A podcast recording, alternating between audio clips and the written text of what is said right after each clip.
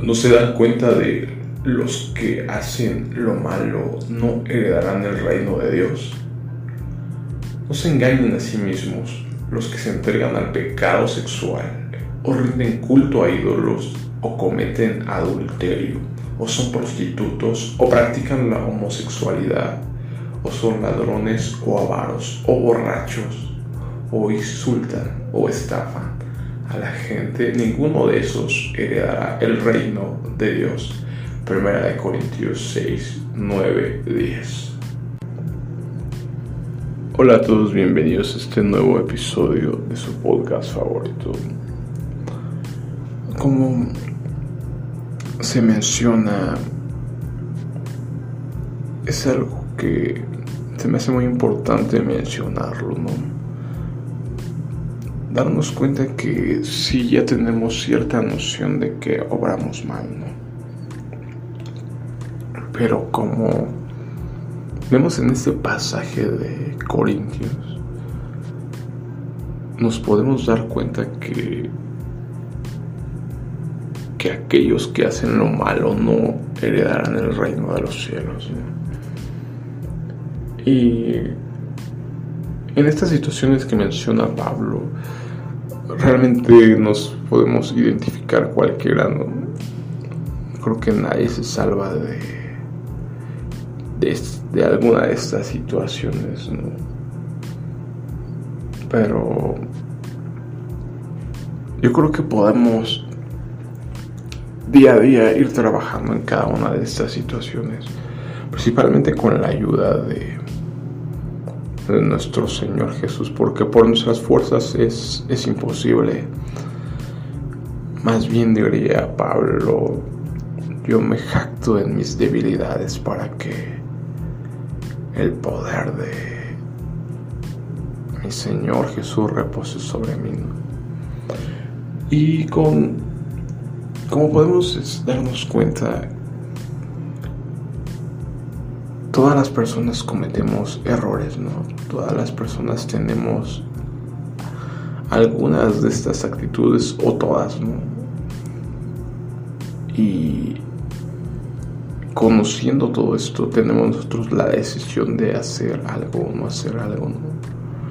Cuando analizas y ves a tu alrededor, pues obviamente te das cuenta que todo este mundo está dominado y que por eso la gente vive cegada, ¿no? Vivimos, vivía, bueno, en mi caso vivía así, cegado. Hoy, hoy que puedo ver, me doy cuenta que las personas están así, ¿no? Ves que la mayoría de las personas insultan, maldicen a todas las personas, ¿no? Es muy común ir en el tráfico y, y que todos estén mentando a la madre, ¿no? porque todos solo se preocupan porque ya quieren llegar, porque están desesperados. Y obviamente eso genera muchas maldiciones, ¿no? Apenas he hablado de la impureza sexual, de todo esto que tiene que ver con la sexualidad, ¿no? Que, que como te lo he dicho, involucra muchas situaciones, ¿no? ya sea las desviaciones a las que te lleva la depravación, ¿no? homosexualidad, transvestismo, transgénero. Todo eso provocado también por la pornografía y por nuestras bajas pasiones, ¿no? Esos deseos lujuriosos de adulterio, de que lo menciona, lo menciona Pedro, ¿no? que no pueden ver a una mujer sin desearla, ¿no? sin codiciarla, sin, sin prácticamente, digamos, desnudar a una mujer. Eso es algo muy común ¿no? de la mirada perversa de, de cómo se, se ven a las mujeres, ¿no? Se miran y se prácticamente se desnudan con la mirada, ¿no? todos esos son pecados que te das cuenta que todas este tipo de personas, esas actitudes, nos están alejando de Dios y del reino de los cielos, ¿no? Aquellos que engañan, aquellos que estafan. Y entonces ves a tu alrededor que este mundo está lleno de todo lo malo, ¿no? Es realmente choqueante ver que, que hay, cada vez se aumentan los robos, las estafas, los fraudes en internet. La gente está buscando dinero fácil, dominado, porque por la avaricia, ¿no? Las borracheras y, podemos ver que, que cuántos jóvenes se están esperando el fin de semana para irse a emborrachar, ¿no? Viernes, sábados, totalmente borrachos, ya están ansiosos, esperando, posteando en sus redes sociales sus bebidas que ya tienen listas y para ellos es un, un lujo, una fiesta, pero en realidad vemos que todo eso nos está alejando, ¿no? Y ahí es cuando puedes darte cuenta que este mundo está bajo el maligno y que tiene dominada la población, ¿no? Entonces tienes que abrir hoy los ojos, darte cuenta de que estar dominado por todas estas situaciones solo te está alejando del propósito verdadero, del camino, del camino estrecho del reino de los cielos, que al fin de cuentas es lo que buscamos todos, ¿no? Y al querer dejarnos llevar por estas situaciones como las borracheras, las, la impureza sexual, la avaricia, los engaños y demás, nos estamos alejando, ¿no? Algo también de lo que ya he hablado mucho de la idolatría, ¿no? ¿A qué se refiere la idolatría? Pues sí se refiere a ídolos, a imágenes hechas de hechas por las manos de los hombres, ¿no? La Biblia es muy clara en ese aspecto que no Solo al Señor tu Dios adorarás, no tendrás dioses ajenos delante de mí. ¿Qué es un Dios ajeno? Es alguien a quien lo pongamos en ese lugar donde debe ir Dios. Alguien que tome el trono en el corazón de las personas. Alguien que al que tú eleves tus peticiones, que no sea Dios. Entonces no podemos elevar peticiones ni a santos, ni a ángeles, ni a cualquier persona o cualquier criatura, cualquier creación de Dios, ¿no? Es muy clara la Biblia, ni a las estrellas, ni al sol, ni a nada de lo que está en el cielo, ni en la tierra, ni debajo de la tierra. Entonces, hay que tomar eso en cuenta que hay personas que estuvieron antes que nosotros, que fueron los héroes de la fe, los santos. Pero estos héroes de la fe y estos santos eran personas como tú y como yo, ¿no?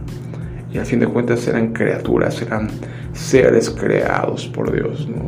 La misma Virgen María fue creada por Dios. Entonces no podemos ni estar llevando ofrendas, estar levantando oraciones, peticiones a este tipo de, de personas, de seres, de imágenes, porque, como te lo he dicho, son creación y solo podemos adorar al Creador, ¿no?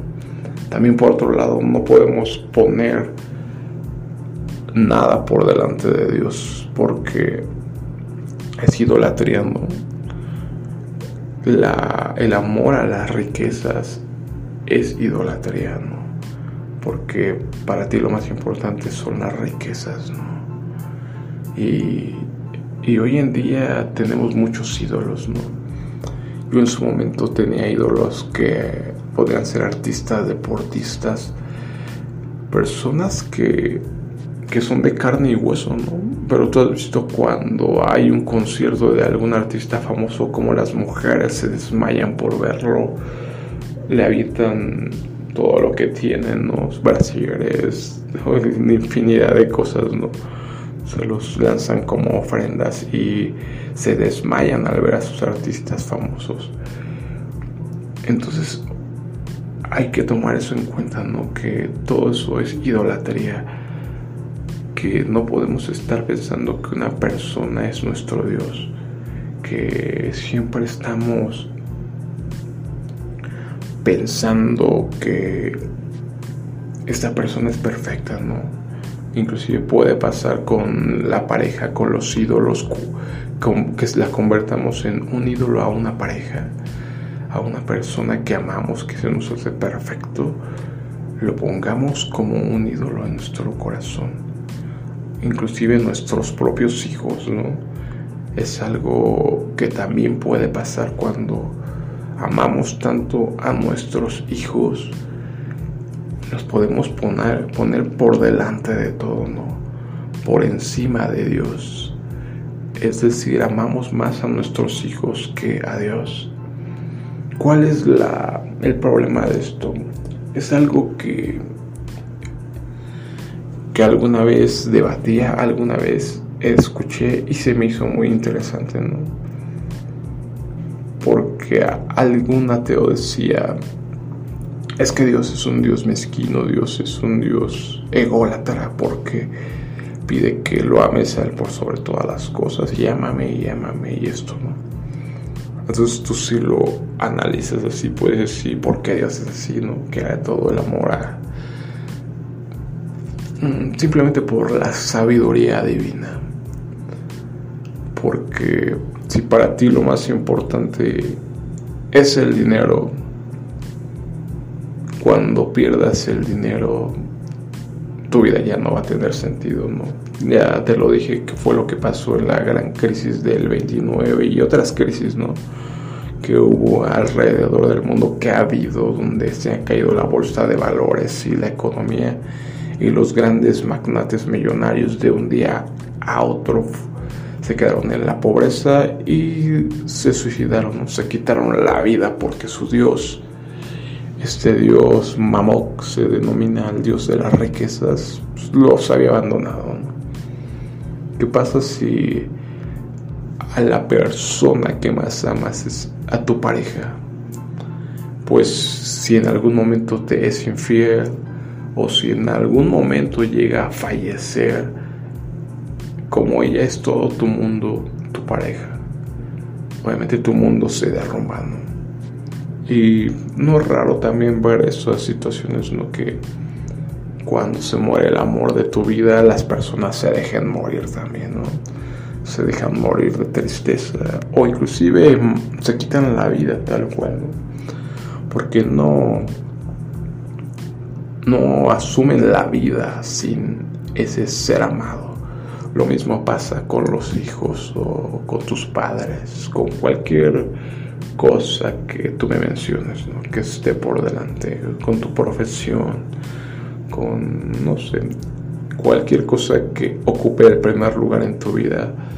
Por eso se convertiría en un ídolo, en un dios. Y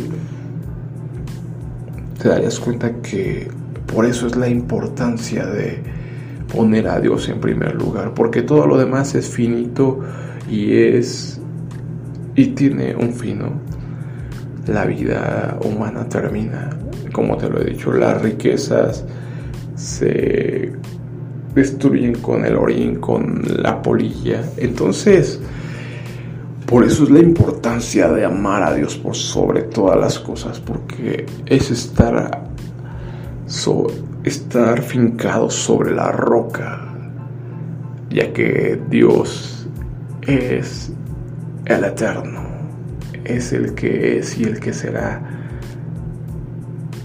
el que el principio y el fin, el alfa y la omega. Entonces, Él nunca te va a dejar, Él siempre va a estar ahí. Todo lo demás va a ser pasajero, este mundo, tu trabajo, tu vida, tus estudios, tu carrera, tu pareja, tu familia. Pero Dios nunca te va a dejar, siempre va a estar ahí. Entonces, si tú pones tu confianza en Dios, obviamente vas a estar seguro porque aunque se caigan partes de tu vida, vamos a estar sujetados de nuestra roca, de algo firme, algo inamovible, algo eterno, nuestro Creador y Dios. Entonces quiero que te quedes con esto, que empieces a dejar de creer que la vida es simplemente dejarnos llevar por las malas situaciones. Ahora entiendes que todo esto nos aleja de Dios, del reino de los cielos, y que te sujetes de lo que es realmente eterno y verdadero. Espero que lo analices y nos vemos en otro episodio.